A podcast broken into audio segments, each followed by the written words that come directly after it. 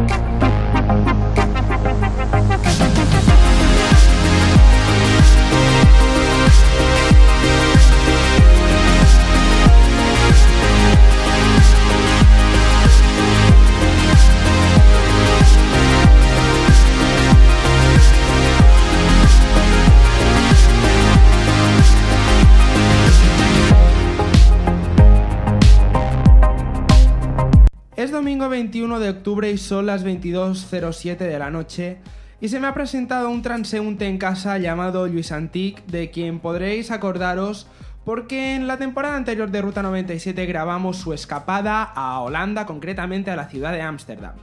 Luis, que ha vuelto a las andadas en los viajes, que recientemente se muda a Montreal, en Canadá, ha hecho un interrail alrededor de varios países de Europa y aprovechando que digamos que quería volver a casa, pues ha, deci- ha decidido pasar una temporadita en Barcelona porque así el viaje le salía más rentable, más barato y sobre todo podía disfrutar más de la experiencia. El tío no ha tenido ningún escrúpulo, ha tocado mi timbre hace cosa de media hora, hemos estado charlando y ambos hemos decidido que era lo ideal era grabar una entrevista y repetir como en viejos tiempos. De hecho, en mis manos tengo el pase del Interrail, del cual vamos a comentar después, y esta entrevista, que es la más improvisada de todo Ruta 97, sin lugar a dudas, va a ser al final el opening de la segunda temporada de manera oficial, después de haber escuchado los cuatro episodios rápidos Express Now que os he dejado, que os he ido dejando estos días para ir abriendo boca. Recordad que yo soy Tony Mateo Barrón y podéis seguirme en Twitter como arroba antonimateu2.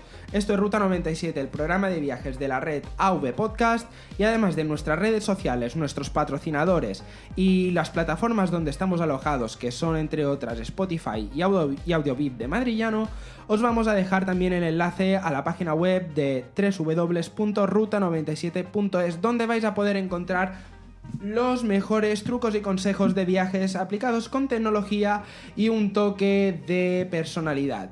Así que sin más dilación, después de la intro que hacemos siempre, comenzamos.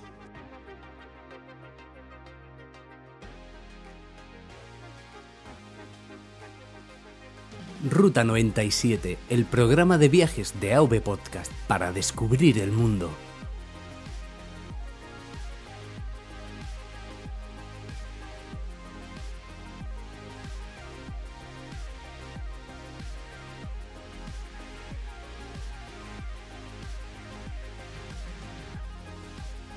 Hola Luis, ¿qué tal estás? Muy buenas noches, bienvenido a Ruta 97, ¿qué tal te encuentras? Hola Tony, pues muy bien, muy contento de estar aquí grabando contigo una vez más, de, estar contigo en general.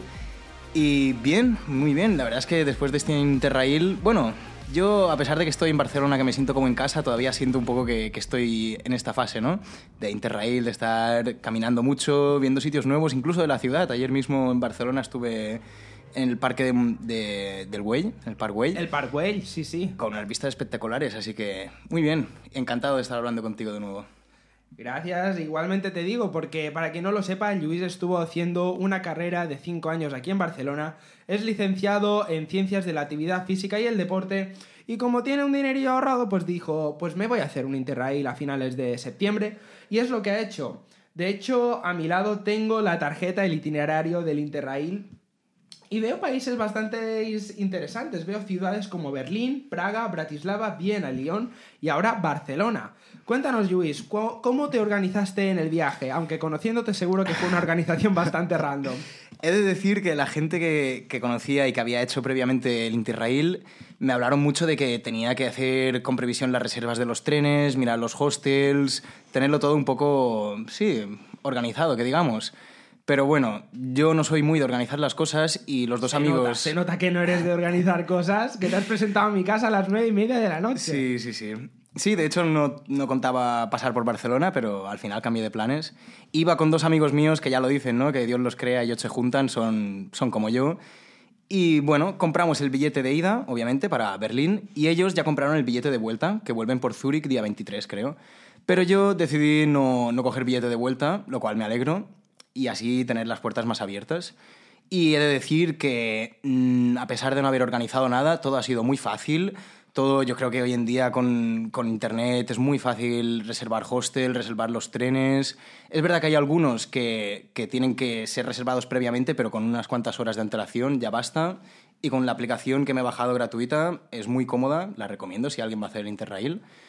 No me acuerdo ahora mismo del nombre, pero... Pero bueno, de todas maneras vamos a dejar todos los enlaces en la descripción para que la gente se lo descargue. Luis, lo más importante, el precio de los billetes del Interrail. ¿Cuánto has pagado por este periplo alrededor de Europa que te ha durado dos semanas, si no voy mal? Sí, salí día 2, así que un poquito más de dos semanas. Mm, pagué 208 euros y era, era una tarifa en la que durante 15 días podías hacer 5 viajes. Y eso es lo que hicimos. Bueno, llegamos unos días antes a Berlín y nos vamos unos días después, por tanto el viaje habrá durado más de 15 días. Pero sí, la verdad es que me parece un precio bastante económico. En los trenes he hablado con personas y solo un tren de los que he cogido ya valía a lo mejor casi más de la mitad de lo que he pagado yo. Así que es bastante asequible. ¿Te cogiste alguna oferta, algún descuento para estudiantes, para menores de 25 años, aunque cumples años dentro de poco, me imagino? Sí, sí, dentro de poco ya hago los 25, pero no, cogimos una tarifa, la tarifa no- normal, la estándar para esta edad, y creo que hay un máximo de edad, no sé si son los 28 o 30 años. Pues lo has pillado bien justo. Le he pillado justito, sí, sí, sí. De hecho, yo creo que esta edad es, es una buena edad para hacerlo, ¿no? Que ya conoces un poco más de cómo van las cosas, la vida en la ciudad y eso, y me parece que lo he hecho en un buen momento. Aquí veo en la tarjeta del Interrail que el viaje empezó día 5, el Outbound Journey, día 5 y el Inbound Journey, que es la salida, el día 20, todos de ambos días del mes de octubre de este 2018. Y por lo que veo, tú eres un, un avispado, porque has alargado unos cuantos días más, según me has podido decir, en Barcelona. Y claro, al tener amigos en Barcelona, pues no vas a decir que no va a quedarte a dormir en, en casa de estos amigos. Por supuesto, era una oportunidad que no, no tenía que dejar escapar. Bueno, lo importante, Luis, a pesar de que el billete te haya costado 208 euros solo del Interrail, ¿podrías decirnos si te acuerdas más o menos de cuánto te costó todo el alojamiento o cuánto pagaste en algunos sitios por el alojamiento? ¿Qué ciudad fue más cara y qué ciudad fue más barata? Empecemos por ahí. Vale, lo de la más cara y la más barata lo tengo muy claro. Sin duda, de las que estuve, Bratislava se lleva el premio a la más barata. Recuerdo que un día comimos una comida tradicional de allí, unos platos gigantescos, y cada plato valía unos 5 o 6 euros. Salimos redondos del restaurante. Y el alojamiento allí también era el más barato, nos costó unos 10 euros la noche. Los más caros, Francia. Francia en general me Francia, pareció... Yo hubiera dicho que era Berlín. Berlín, en cuanto a comida y hospedaje, eh, era de los más caros de los que estuve, pero Francia lo superaba. Francia creo que pagué 22 euros la noche y era el más barato que encontré. Y en Berlín creo que eran 18 euros la noche y... Y sobre todo la comida se notaba. La comida en Francia había menús que a lo mejor estaban 30, 40 euros. En cambio en Alemania podías con 6 euros o 5 comer perfectamente. Hombre, eso, eso está muy bien y sobre todo abarata mucho, muchísimo el precio. Y en total imagino que con alojamientos y tal te debiste gastar unos 100, 150 euros por ahí. Sí, no lo he calculado todavía, está en mi lista de pendientes, pero yo creo que la cifra ronda eso, unos 100, 100 y algo. Perfecto, perfecto. O sea, ya llevamos unos 300 y pico euros de gastos. ¿Qué te iba a decir ahora? Tema maleta. ¿Qué fue lo indispensable a llevarte en la maleta o en tu caso mochila? Porque te me has presentado con el rucksack en la espalda. Cuéntanos un poco Sí, cómo lo hiciste. Al ser tres se, se podía ver un poco las diferentes formas de viajar que tiene la gente. Yo he cogido una maleta de 40 litros, uno de mis amigos llevaba una de 50 y el otro llevaba uno de 70 litros, que 70 me parece muchísimo, pero bueno. Cosas que traje, obviamente camisetas, bueno, ropa en general, seis, seis mudas limpias, contaba con ir a, a lavanderías, si es lo que he hecho. Luego compré un, un chubasquero para la mochila, que fue el fail del viaje, porque podía haber llovido, pero hemos tenido suerte llovió en Alemania un día que justamente no íbamos con las mochilas. así que no lo he usado para nada. También dentro de los objetos que no he usado está un frontal, lo traje por si acaso, pero a pesar de que estuvimos en el bosque y de noche, no, no lo usé. Y tampoco, no mucho, simplemente ropa, unos libros para leer, porque en total habré estado quizá unas 32 horas de tren y claro, no estás las 32 horas leyendo, pero un buen libro te salva bastantes horas. Y música, música también, y poca cosa más, la verdad. El neceser, lo típico, y DNI y pasaporte, que eso me pasó para cuando estuve en Hungría el año pasado, que perdí el DNI y por suerte había llevado el pasaporte y gracias a eso pude volver sin pasar por ningún consulado ni nada. Así que ese, ese era mi, mi equipaje. Claro, tema DNI y pasaporte. Veo que todas las ciudades están dentro de la Unión Europea, así que no tuviste que hacer ningún papeleo extra, simplemente con tu carnet de identidad pudiste, pudiste tirar adelante. Exacto, sí, sí. Lo único que, que tuvimos fue el cambio de moneda que nos encontramos en la República Checa pero bueno, también te ponen bastantes facilidades para hacer el cambio y todo. Es un poco confuso al principio porque tienes que pagar en coronas y claro, hacer el cambio mental los primeros días cuesta un poco, pero enseguida pillas el truco. claro, las casas de cambio, eso es otro tema importante. ¿Dónde cambiasteis la moneda? ¿En el aeropuerto? ¿En, en un aeropuerto? ¿En la estación misma de tren? ¿Intercambiasteis monedas con locales o fuisteis a una casa tipo RIA que se estila mucho aquí en España? Porque claro, también eso depende de las comisiones que os pretendan cobrar o algunos casos que ha habido también de estafa. Cuéntanos cómo lo hicisteis. Pues bueno, nada más llegar a la estación cambiamos 40 euros y decidimos cambiar esa pequeña cantidad porque pensamos que en la estación quizá nos harían el cambio un poco desfavorable, pero estaría bien ya tener 40 euros en coronas por cualquier imprevisto que pueda pasar de camino al hostel. Luego hicimos el cambio en, en, una casa que había ahí justo al lado, enfrente del hostel. Y recuerdo que iba a 24 coronas y media por un euro y todo rondaba más o menos así. Y había muchas casas por toda la ciudad que, que te ofrecían cambios y todas rondaban entre 24 y 25. Bueno, sin duda eso es un aspecto bastante, bastante importante a tener en cuenta. De... Vamos a hacer ahora un pequeño juego. Un pequeño juego que me he inventado. Por supuesto. De todas las ciudades que hay aquí, que son 1, 2, 3, 4, son cinco ciudades, tienes que decirme eh, la cosa más bonita, la más loca y la más peligrosa que te haya pasado en cada una de esas cinco ciudades. Vale. A ver si te acuerdas. Te pongo un poquito a prueba, ya que tú has venido de imprevisto a mi caso, pues yo ahora te, te pico un poquito. Me parece justo. A vale. ver, empecemos por Berlín. Vale. Pues en Berlín creo que lo más bonito fue una plaza, la cual ahora mismo no recuerdo el nombre, pero que estaba justo al lado del de el famoso monumento al holocausto, que es un sitio muy céntrico, y la verdad es que era un sitio bastante espectacular. También había muchas plazas. Berlín lo que tiene es que era una ciudad como muy grande y las cosas bonitas estaban muy repartidas, lo cual está bien. Así que sería difícil quedarme con una en concreto. Lo que sí tengo muy claro de Berlín es la cosa más loca que me pasó allí, que era como un local, que era un descampado con unas verjas de, de madera, que pasamos por la tarde y nos pareció interesante. Y esa misma noche fuimos, nos cobraron un euro por entrada y, era como un local mmm, enfocado a gente africana. Toda la gente que había allí, o la mayoría, eran gente africana que habían emigrado, que habían inmigrado a, a Berlín y ponían música africana. Es decir, que allí el consumo de, de cannabis era muy frecuente dentro del local y en las afueras. Y la gente era muy amable, lo pasamos muy bien y fue toda una situación bastante nueva para nosotros y muy divertida y bastante loca. ¿Y la más peligrosa? La más peligrosa. La verdad es que durante todo el viaje la sensación de peligro no la he notado en ningún momento. En Berlín no recuerdo notar peligro en ningún momento. Sí recuerdo a lo mejor pasar en un barrio más humilde donde la gente por la calle te ofrecía drogas o simplemente te miraba, pero de una manera muy poco agresiva y a lo mejor eso como prejuicio a la gente le puede parecer un sitio peligroso, pero a la vista está que no lo era. Bueno, pues si no notaste la sensación de peligro, vamos a, vamos a eliminar la parte de la más peligrosa. En Praga, cuéntanos, ¿qué fue lo más bonito que visitaste? ¿Qué te pasó? ¿Alguna experiencia? Bueno, Praga hay una plaza, que tampoco recuerdo el nombre, pero es la plaza central, que digamos, que hay una catedral espectacular que tiene dos puntas que no estábamos acostumbrados a verlas y era una, una, catedral sacada de un cuento increíble. Teníamos el hostel justo al lado. Era algo increíble. También todo el río y los puentes que cruzaban el río eran espectaculares. Allí lo más, lo más loco, también creo que, que puedo decir una cosa sin, sin miedo a equivocarme. Y fue el, el pequeño timo que nos llevamos en cuanto a la venta de, de marihuana. Porque allí, en todas las tiendas turísticas del centro, vendían como que era legal comprar marihuana en ese país y te, te ofrecían productos de cannabis y de galletas para fumar, para comer, para cualquier manera.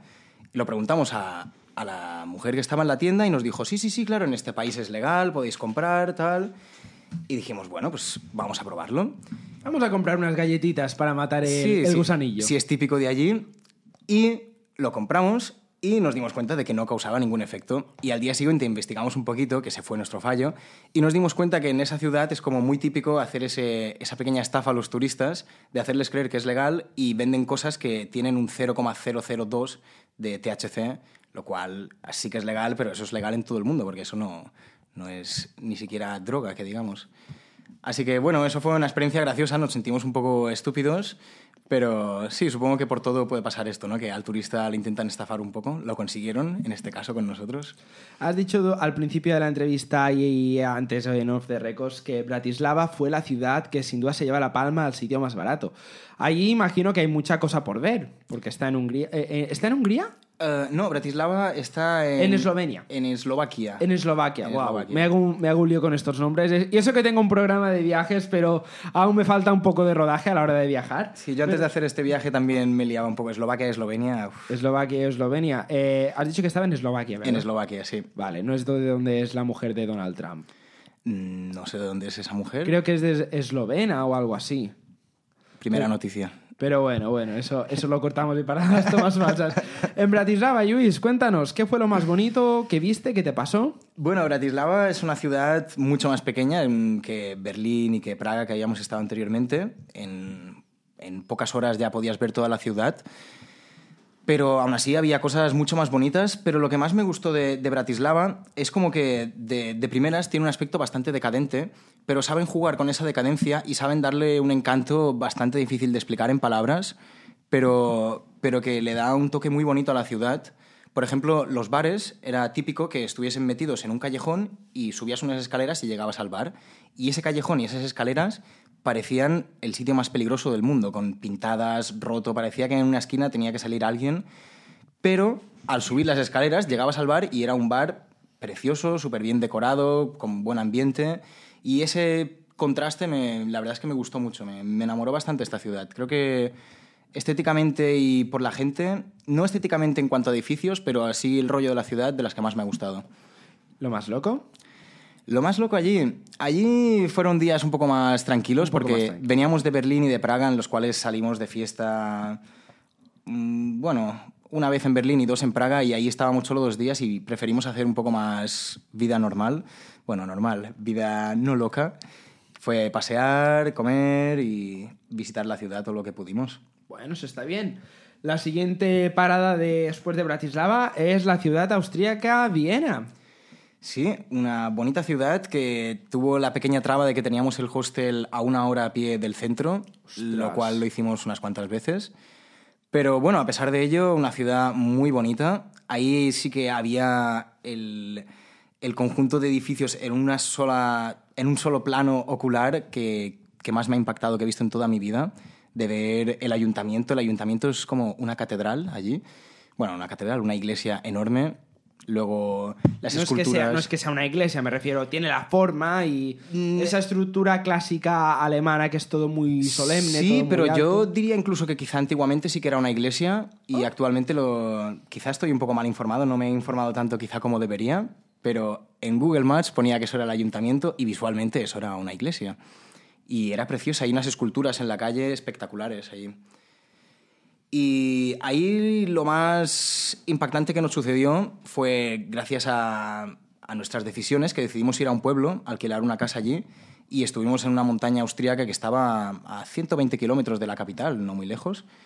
Y, y ahí vimos unos lagos y una naturaleza que, que yo como mallorquín jamás había visto. Creo que ni siquiera imaginaba que pudiese existir cosas así.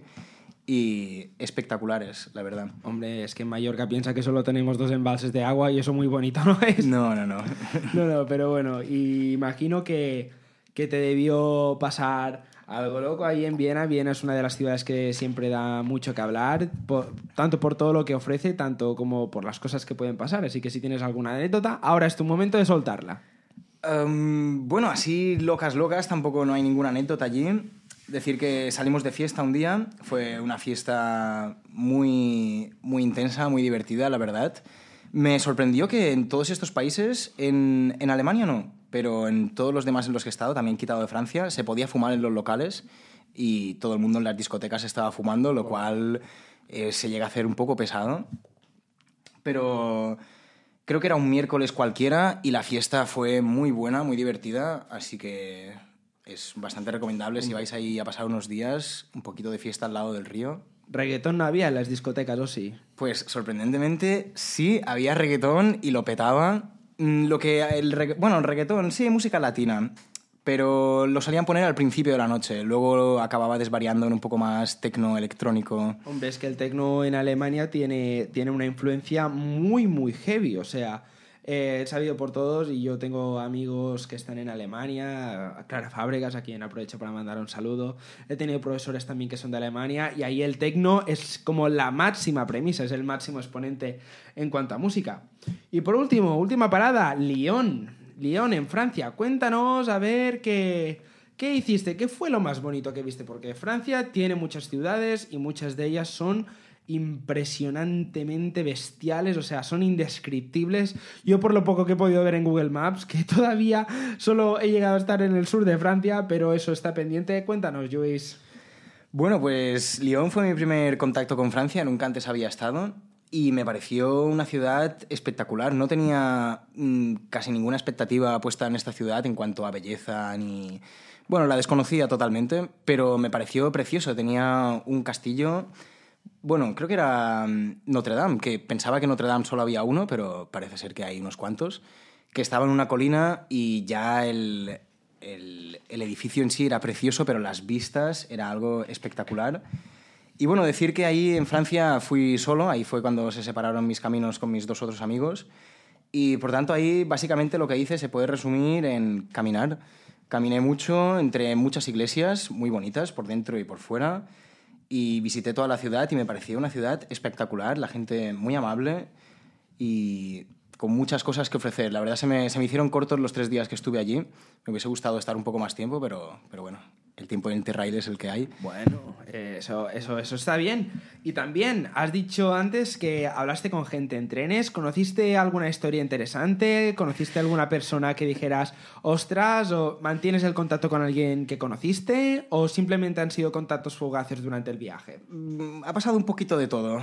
De mantener el contacto se dio la casualidad de que en Berlín conocimos una chica que estaba en el hostel, que era de Canadá y había venido a pasar unos días y salió de fiesta con nosotros en el local ese de música africana y no- luego nos la encontramos otra vez en Praga y está en Montreal, que es donde yo voy a, voy a vivir dentro de dos semanas. Por tanto, tengo su número y hemos quedado ya de quizá vernos en Montreal o lo que sea, como no voy a conocer a nadie.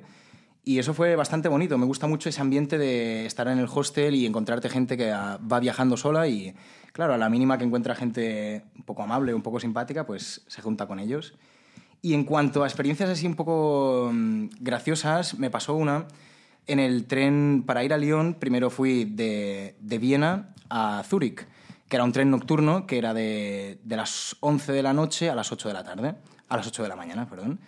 Y en el- la cabina, que eran de seis asientos, me encontré con seis chicos de Budapest. Seis chicos, no, perdona, tres chicos.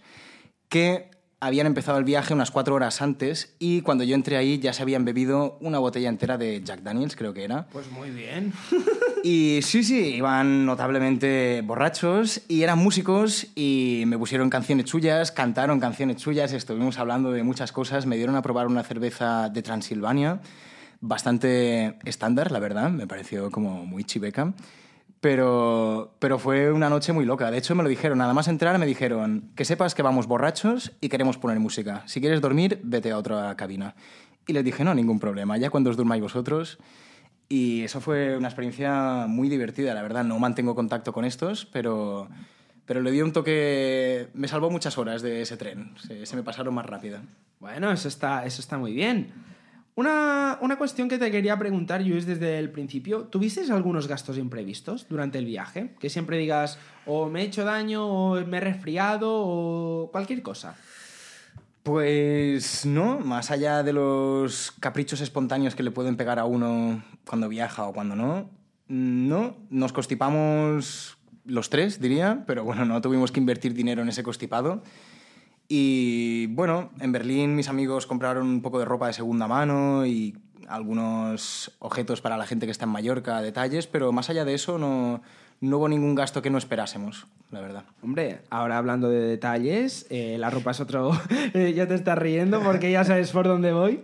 Eh, la ropa es una cuestión que voy a pasar después, pero tú me has regalado un detallito bastante, bastante espontáneo, bastante random. He de decir que es el regalo más espontáneo y más chulo y a la vez más tonto que me han hecho en mi vida y que lo voy a conservar con cariño. Y también yo diría que un poco cutre, pero bueno, sí. Es... Cuenta la historia de ese objeto, de, ese de los países por, don, por los que ha pasado y luego vamos a desvelar qué es.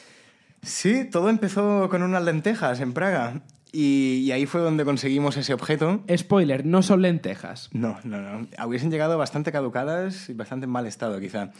He de decir que tuve unos huevos hervidos que también han viajado bastante. Creo que fueron de, de Viena a Lyon y me preocupaba un poco, pero llegaron bien, al menos los digerí bien. Pues este objeto que te he traído ha pasado de Praga a Bratislava. De Bratislava estuvo en Viena, luego estuvo en el pueblo tan bonito de Austria de mm, San Lorenz y Murtel, muy recomendable ese pueblo.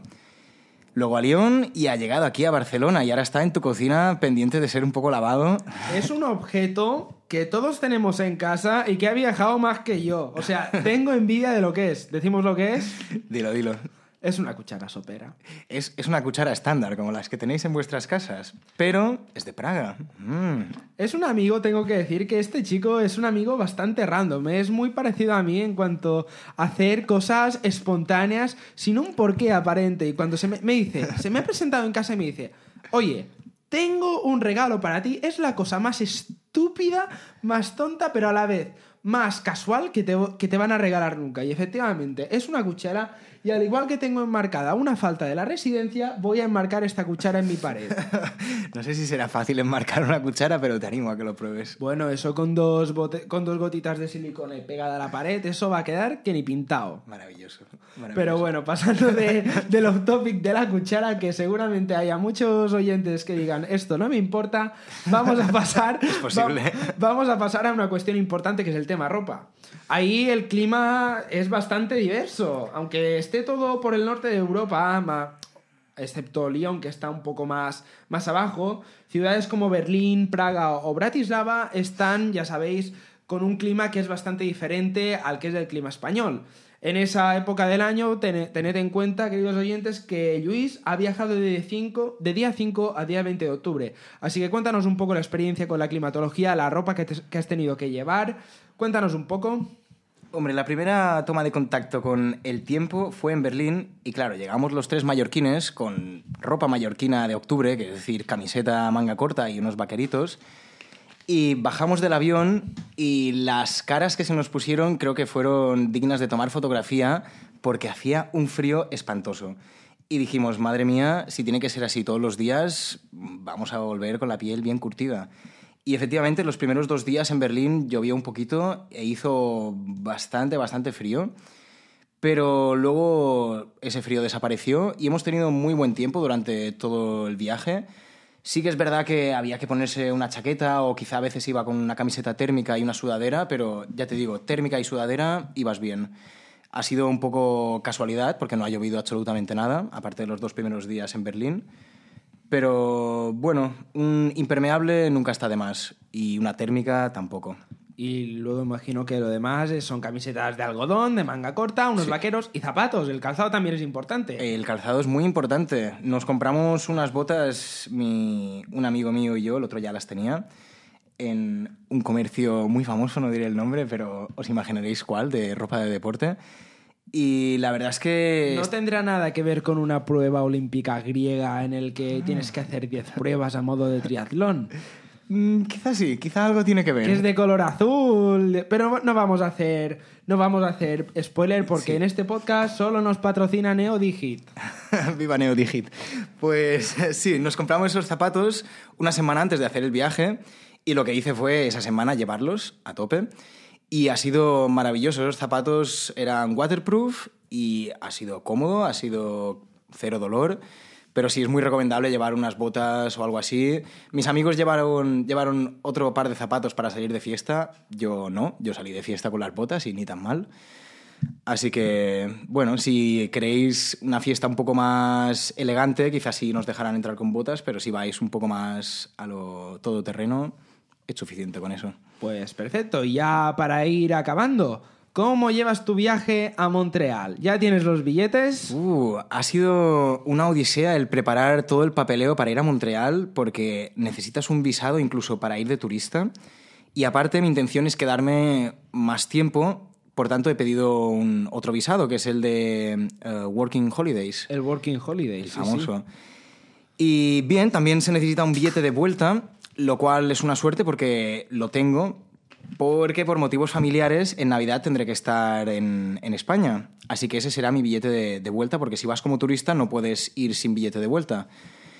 Pero bueno, una vez finalizado todo eso, ya lo tengo listo, ya tengo una casa en, ahí, en Montreal, con una amiga que conocí en Sevilla.